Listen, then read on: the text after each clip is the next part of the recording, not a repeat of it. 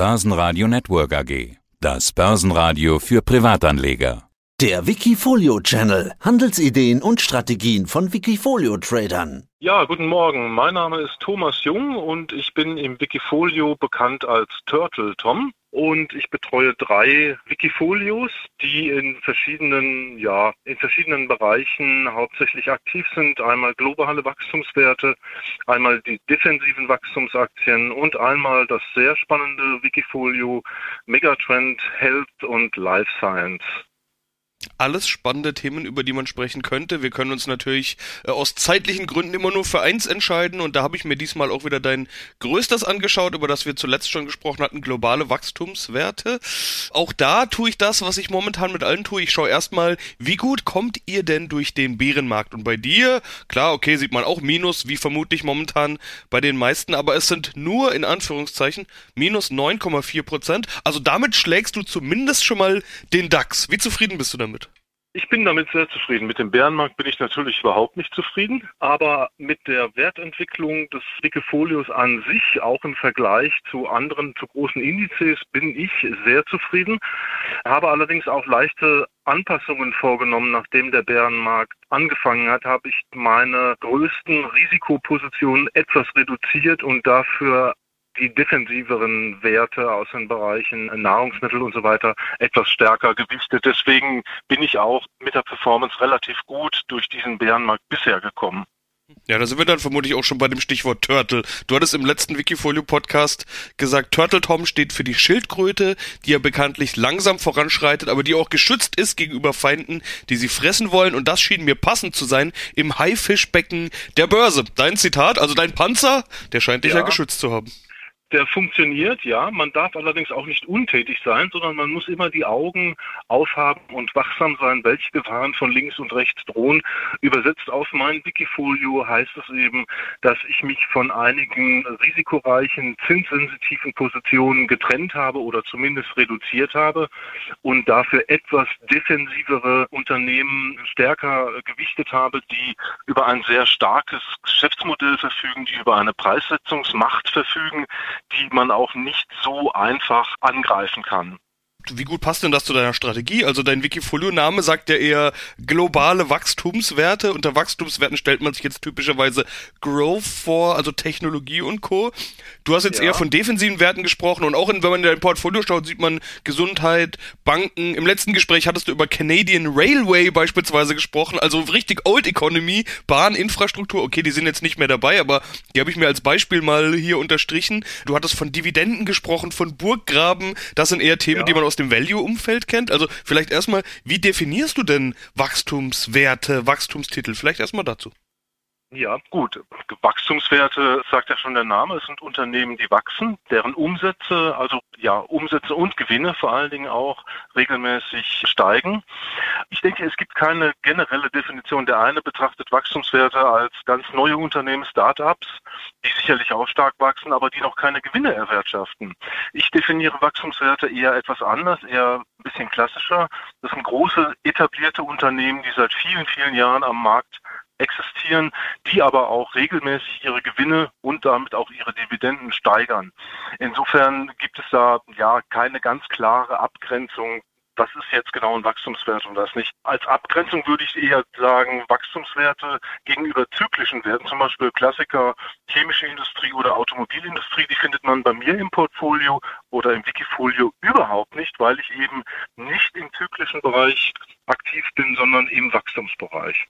Ja, normalerweise stellt man sich unter solchen Wachstumsportfolien auch vor, dass sich da die Kurse überschlagen. Du hattest ja jetzt auch von der Schildkröte gesprochen, also diesem langsamen Voranschreiten. Ich habe mal geschaut, seit Auflage des Wikifolios im Oktober 2017 sind es plus 53,5 Prozent. Also ja, rund 10 Prozent im Jahr, so will ich es vielleicht mal sagen. Plus ja. 9,4 sind es im Schnitt, um genau zu sein. Mhm. Ist das das von dir genannte langsame Fortschreiten im Gegensatz zu den Kursraketen, die manch so ein Growth-Portfolio mal an den Tag legt? Mhm. Ja, ganz genau. Äh, du siehst es genau richtig. Ich gehe davon aus, also äh, historisch betrachtet, nehmen wir mal den Standard Poor's Index, der wächst mit einer Rate, wenn man es so die letzten 100 Jahre mal sieht, von durchschnittlich etwa 7 bis 8 Prozent pro Jahr.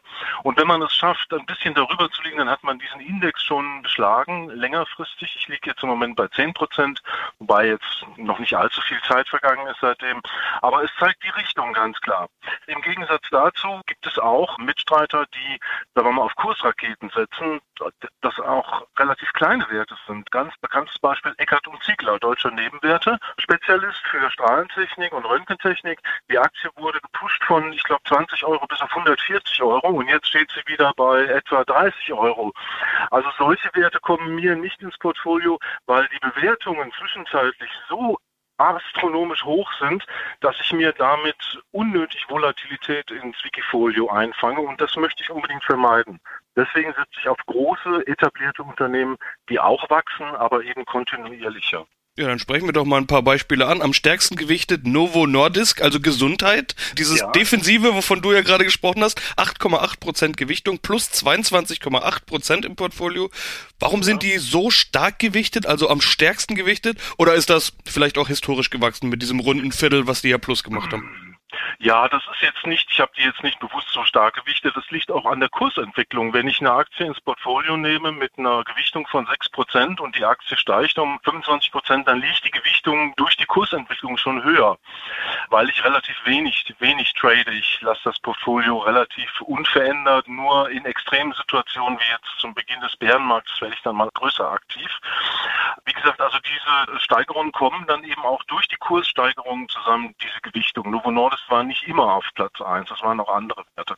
Ja, zum Beispiel Microsoft oder Alphabet, denke ich, äh, könnte man da nennen. Ja, die sind aber genau. nur ganz wenig im Plus. Also da sehe ich jetzt gerade ein Plus von 0,7 beziehungsweise 0,5 Prozent.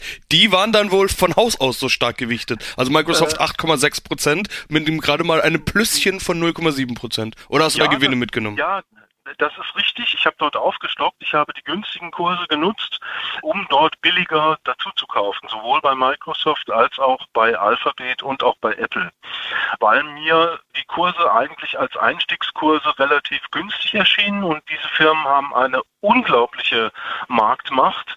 Die lassen sich eigentlich nicht mehr aus dem Markt verdrängen weswegen es relativ sichere Wetten sind. Wenn der Bärenmarkt zu Ende ist, dann werden diese Titel natürlich auch wieder am stärksten steigen. Wenn sie allerdings bei mir eine Gewichtung von weit über 10 Prozent bekommen durch die zukünftigen Kurssteigerungen, dann werde ich auch hier wieder aktiv und werde Gewinne mitnehmen und dann wieder andere Unternehmen äh, stärker ins Blickfeld nehmen.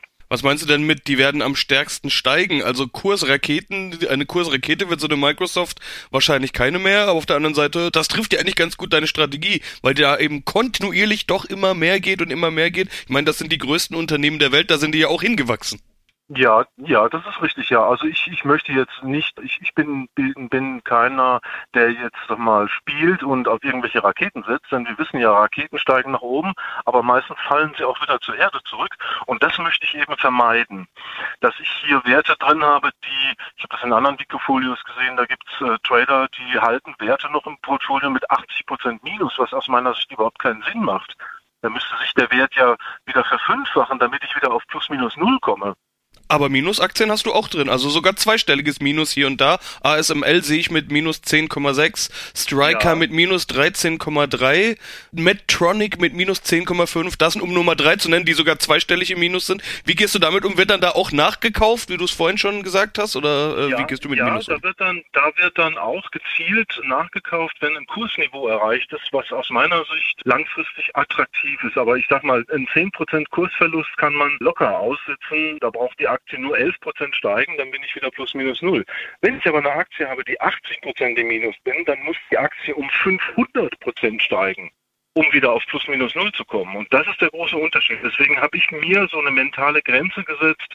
Bei 25 Prozent ist spätestens Schluss, dann fliegt, dann fliegt der Titel raus, dann habe ich halt einen Fehler gemacht und gebe es zu und verkaufe den Titel solche 80% Minusaktien könnte man unter einem Umstand aushalten, wenn man nämlich ganz viele Aktien hat und das dann eben einfach abgeschrieben wird und man sagt, ich bin so gut diversifiziert, da kann auch mal was daneben ja. gehen. Ist bei dir ja nicht der Fall. Also du hast ja 21 Titel, das ist schon ein sehr, wie will man sagen, konzentriertes oder fokussiertes Portfolio. Wenn da mal eine 80% Minus macht, dann haut das ja auch ganz schön rein. rein. Richtig. Deswegen ist die Pflege des Wikifolios auch so wichtig. Und ganz ehrlich gesagt, ich habe nicht die Zeit, wenn ich jetzt, sagen wir mal, extrem breites Portfolio hätte von, sagen wir, 100 Titeln, dann fällt ein Titel, der bei minus 80 Prozent liegt, natürlich nicht, nicht ins Gewicht. Aber bin ich denn überhaupt zeitlich in der Lage, 100 Titel immer zu verfolgen, Geschäftsberichte zu lesen, Unternehmensnachrichten zu verfolgen? Das schaffe ich also mit meiner Zeit leider nicht. Deswegen konzentriere ich mich auf um die 20 Titel maximal. Und damit bist du aber auch gut diversifiziert aus deiner Sicht? Damit bin ich aus meiner Sicht ausreichend diversifiziert. Da gibt es genügend Untersuchungen zu dem Thema Diversifikation. Schauen wir zum Beispiel Warren Buffett, der hat auch nicht allzu viele. Seine größten Zugpferde sind, glaube ich, vier oder fünf Aktien. Und er hält von Diversifikation eigentlich auch ja, relativ wenig. Ich im Gegensatz dazu habe nicht diese tiefen Einblicke, die Herr Buffett hat. Äh, deswegen muss ich ein bisschen mehr diversifizieren, um mich vor solchen starken Kursverlusten, die auftreten können, einfach zu schützen.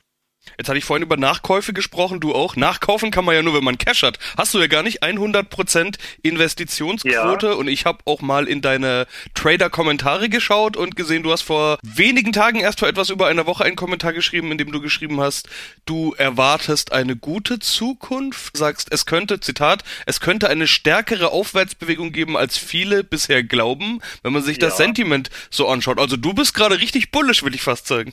Ich bin, ich bin sehr positiv gestimmt, weil ich denke, dass sehr viel Negatives bereits in den Kursen eingepreist ist.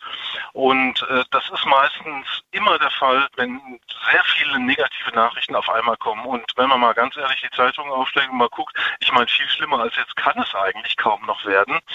Ich möchte es natürlich nicht ausschließen, dass es noch schlimmer kommt, aber die Wahrscheinlichkeit, wir reden an der Börse immer von Wahrscheinlichkeiten, ist doch eher, und das Überraschungsmoment ist doch eher auf der positiven Seite. Von daher bin ich zu 100% investiert und bleibe es auch. Ja, dann wünsche ich dir damit erstmal viel Erfolg. Wir sind gespannt, wie es weitergeht und wollen dann irgendwann wieder drüber sprechen. Vielen Dank, Thomas ja. Jung, aka Turtle Tom. Vielen Dank, wiederhören. Wikifolio.com Die Top-Trader-Strategie. Börsenradio Network AG. Das Börsenradio. Das Börsenradio Nummer 1.